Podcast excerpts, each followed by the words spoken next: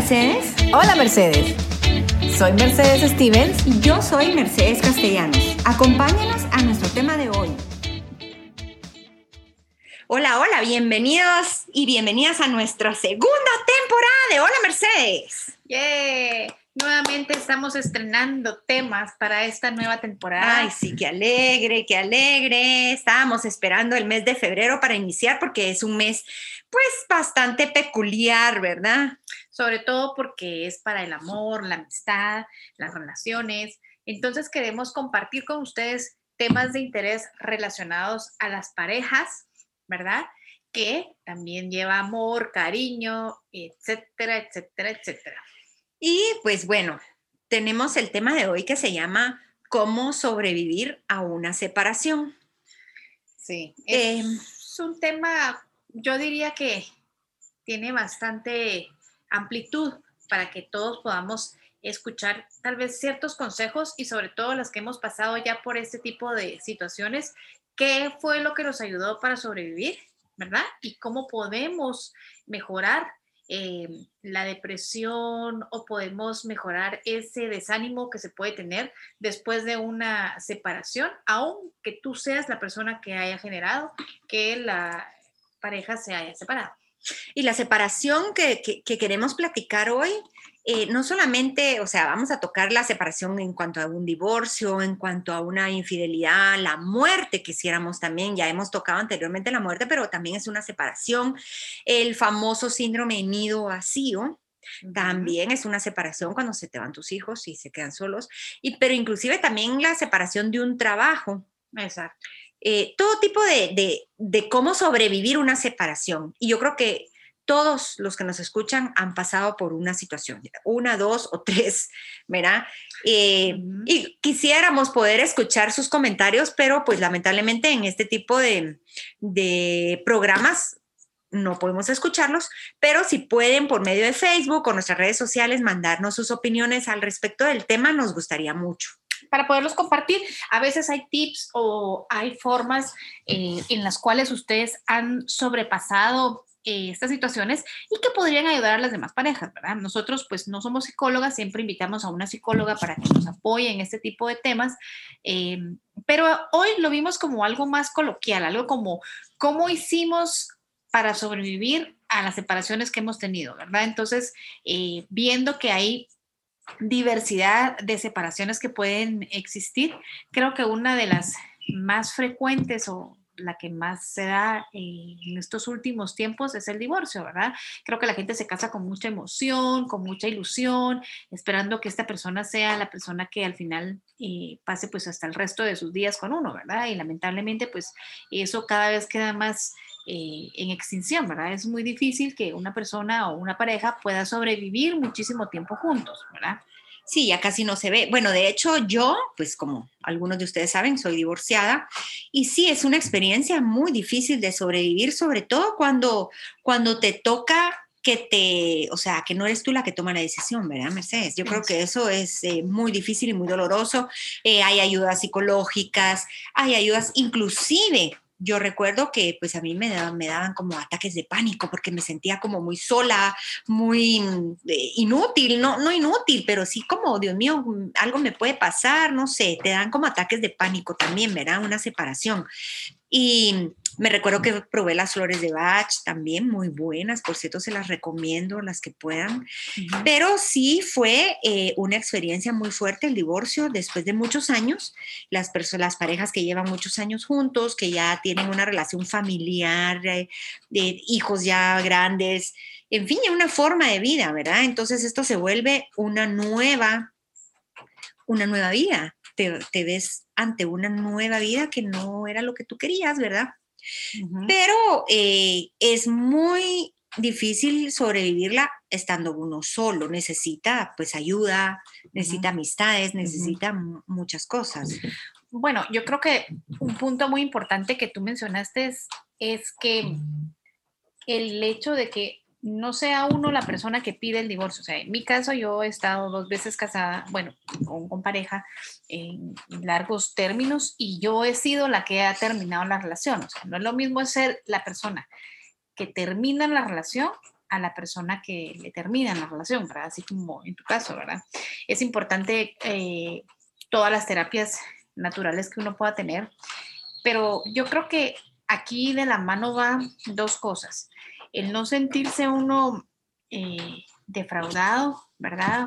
O de alguna forma rechazado, ¿verdad? Porque cuando una pareja ya no quiere estar contigo es porque ya no le gusta tu forma de ser, tu forma de, de, convivir, etcétera, etcétera. Entonces es como complicado realmente ahondar en cuáles son los factores para que una pareja logre separarse.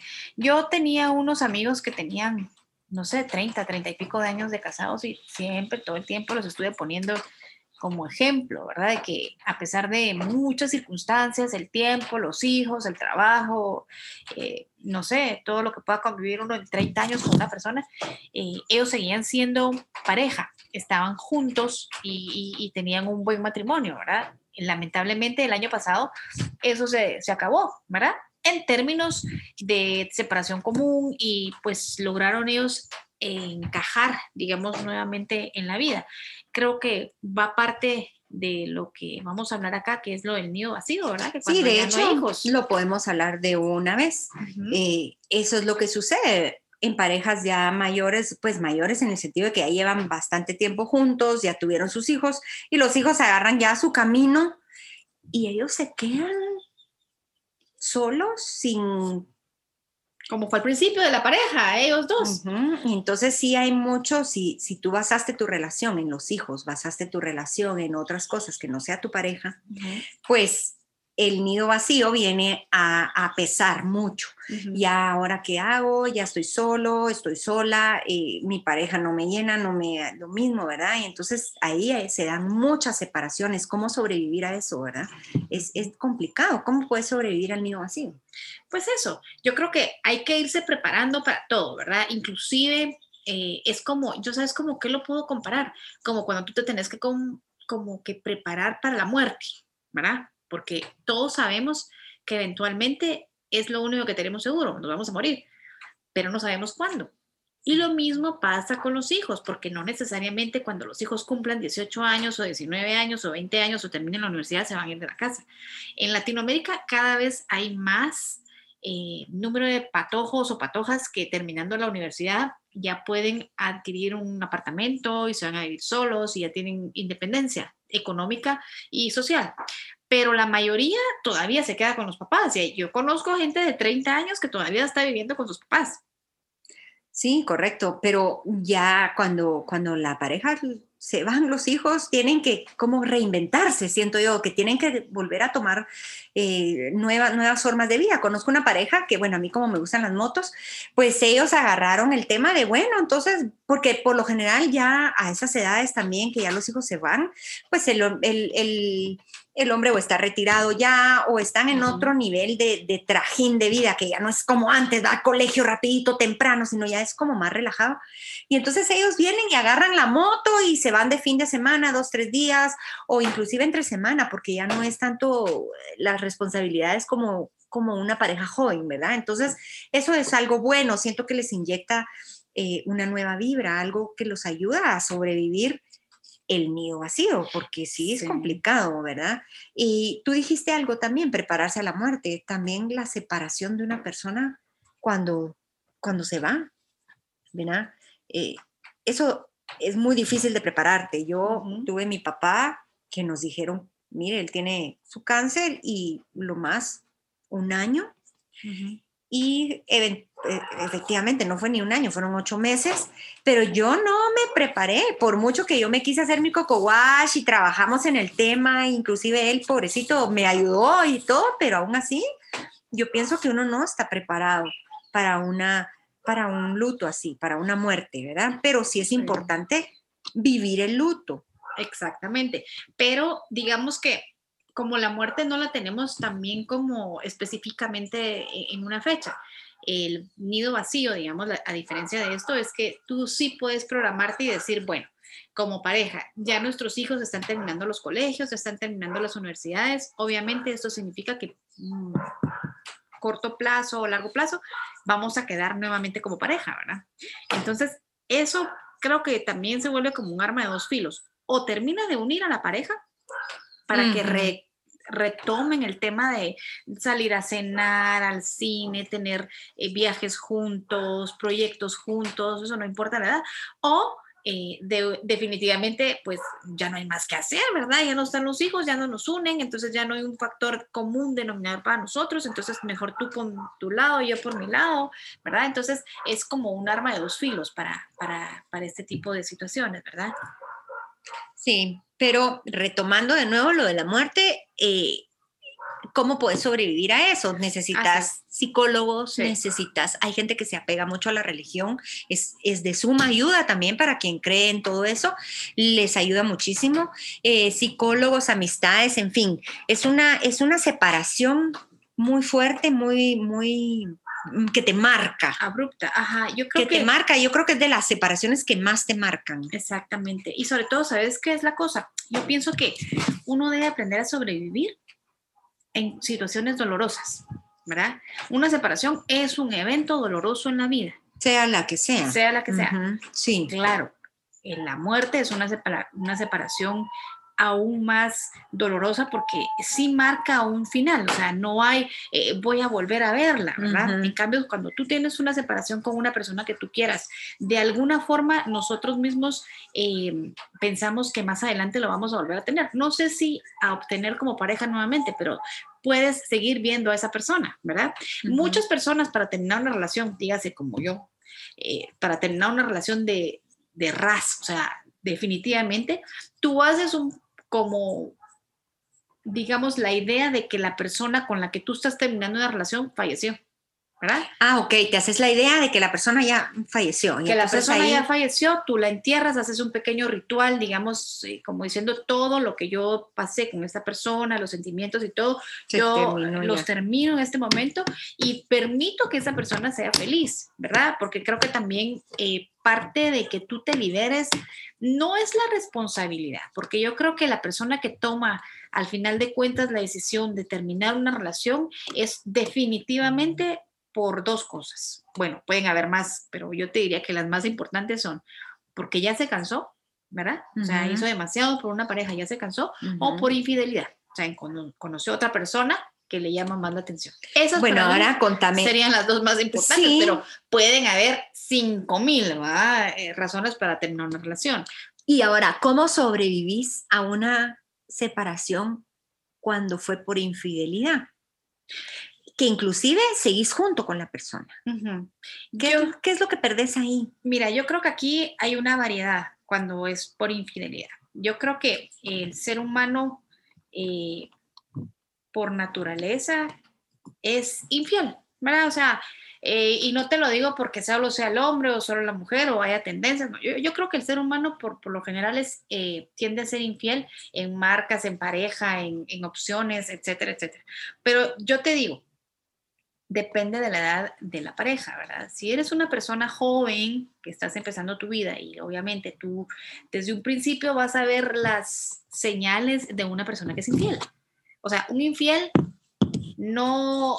Pero que, ¿qué tiene que ver que sean joven? Mira, yo creo que si tú estás joven y tú te das la opción de ver que una persona es infiel, tú tienes la decisión de decir, me voy a unir a esta persona sabiendo que es infiel, pensando probablemente que vaya a tener un cambio o que vaya a disminuir y eso no cambia, Pero estás consciente de que esta persona ya era infiel, o sea, tú no puedes tener una relación donde la persona sea infiel y después resulta de que sí, pero usted ya sabía que yo era infiel, sí, pero, pero así te aceptaba porque yo te quería y pensaba que ibas a cambiar. Digamos que son las tendencias y las formas tradicionales de que la gente piensa, ¿verdad? Ahora, yo creo que lo que te marca mucho ahí es tal vez una frustración y una y una tristeza profunda interna cuando te pasa esa situación y no romper la relación, sino que mantener la relación a pesar de por lo que sea, por familia, por el que dirán, por hijos, yo no sé, pero mantener la relación aún así creyendo que la vas a salvar, como decís tú, ¿verdad? Creyendo que ay,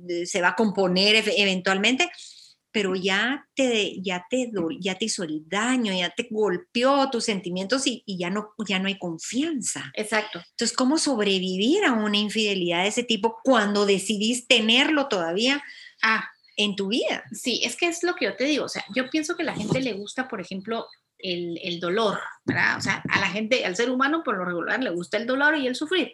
Entonces, qué bonito mm. es recibir aplausos. Ay, no, a mí no me gusta el dolor, vos no.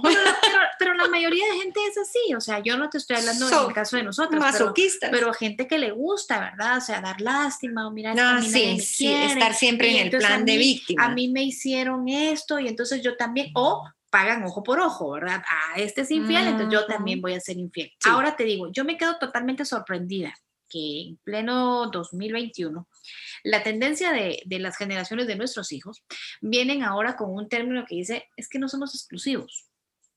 A mí me ah, pudo haber dado un derrame cuando, cuando escuché esa, esa terminación porque dije, no, no, no, no, no, a ver, a ver, o sea, exclusividad no es algo que sea de moda para tener una relación con alguien, porque yo sí creo en una pareja que pueda estar solo contigo, porque si existimos las personas fieles, si existimos las personas que somos exclusivas, sí, sí, nos gustan esas cosas, ¿verdad? Ahora, el que sea, que no sea exclusivo, quiere decir de que tú puedes tener una relación con alguien, pero no te pertenezco. Entonces, conozco a Pedro y también Pedro es conmigo, pero también estoy contigo, pero no les pertenezco ni a Pedro ni a Juan. O sea, bueno, pero entonces ahí, digamos, no, no experimentan lo que es una separación o una tristeza porque nunca se involucran tampoco pues con la persona. Pues yo digo que tendrían que darnos un curso intensivo de cómo ser piedra porque de cómo no involucrar sentimientos. Cómo no tener sentimientos. Si uno tiene sentimientos hacia un animal,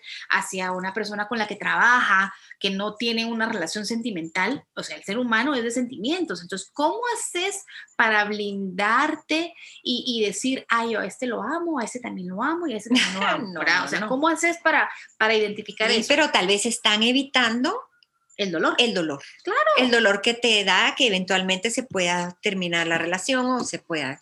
Pero sobrevivir a una separación también podemos hablar de una separación laboral. Laboral, ¿verdad? De una separación de amistad. o sea, separación de amistad, me refiero que hay un problema entre, las, entre la amistad y se rompe. Eso es un luto también. Es muy doloroso. Claro. Lo que es importante de, de entender en cualquier separación es no se puede sustituir a ningún ser o a ninguna persona que está en una relación. O sea, todos somos únicos. O sea, lo que yo te doy, lo que tú me das, lo que tu pareja te da y lo que la pareja de Fulanita le da a Fulanita, eso no hay comparación para decir, sí, lo mismo va a recibir, tal vez detalles y cosas así. Pero yo te diría, todos somos tan individuales y tan únicos que hay cosas que tú quisieras perpetuarlo por siempre, ¿verdad?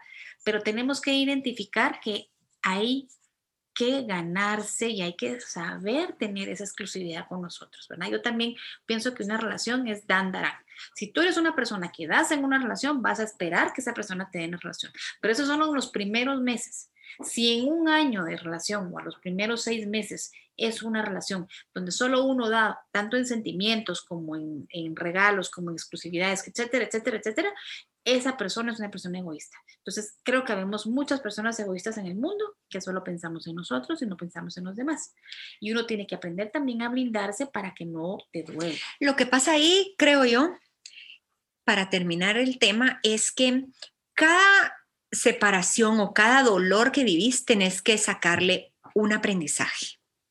Y eso es lo que te va a ir blindando, como decís tú. Siento que cada aprendizaje te va dando herramientas para que en tu próximo trabajo o en tu próxima relación o en tu próxima amistad, lo que sea que hayas perdido anteriormente, no te vuelva a pasar de la misma forma que te pasó. Pues te puede pasar, pues, porque definitivamente no, no, somos eternos y nadie es siempre indispensable, pero... Eh, tenés que aprender, tenés que vivir el dolor de la separación o el luto, como se diría en este caso, y aprender y sacar un aprendizaje. ¿Qué fue lo que pasó? ¿Por qué pasó? ¿Y qué puedo hacer al respecto?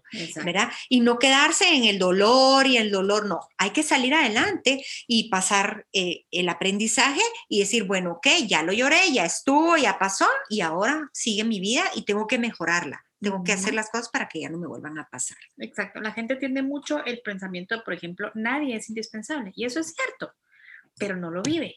Entonces, uno debería vivir su vida pensando que yo no soy indispensable ni para mis hijos, claro, tienen una edad donde los hijos son pequeños y obviamente tienen que sobrevivir con los padres, pero uno no es eterno, ¿verdad? Y no es indispensable. Entonces, cuando tú tienes el concepto de que no eres eterna y no eres indispensable, mañana te pueden cambiar.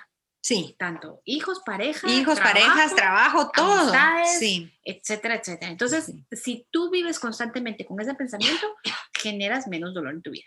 Correcto. la idea y el tema es, eh, aprendamos sobre todo a valorar las cosas que tenemos, Sí, eso es muy una buena pareja, tienen unos buenos hijos, tienen un buen trabajo, etcétera, etcétera, valórenlo, ¿verdad? Muchas veces uno piensa que uno se lo merece, ¿verdad? Y que nunca le va a quitar ni la pareja, ni el trabajo, ni la amistad. No, no. hay que trabajar por eso. Todo es un constante trabajo, un, constante voy a dar, voy a aportar, voy a, voy a ofrecer, voy a sacrificar, etcétera, etcétera, que no te genere ni dolor, sino que te crea simplemente ese placer y ese gusto de sobrevivir. Sí. Y toda esa experiencia para todos. Y si te toca, eh, pues te toca, ¿verdad? Y ahí sí que hay que, hay que aprender y ejecutar, ¿verdad? Bueno, amigos y amigas, lindos y lindas que nos siguen, muchas gracias por, por escucharnos. Esperamos que este tema les sea de interés, como les dijimos en un principio. Pueden escribir sus comentarios en nuestras redes sociales. No se olviden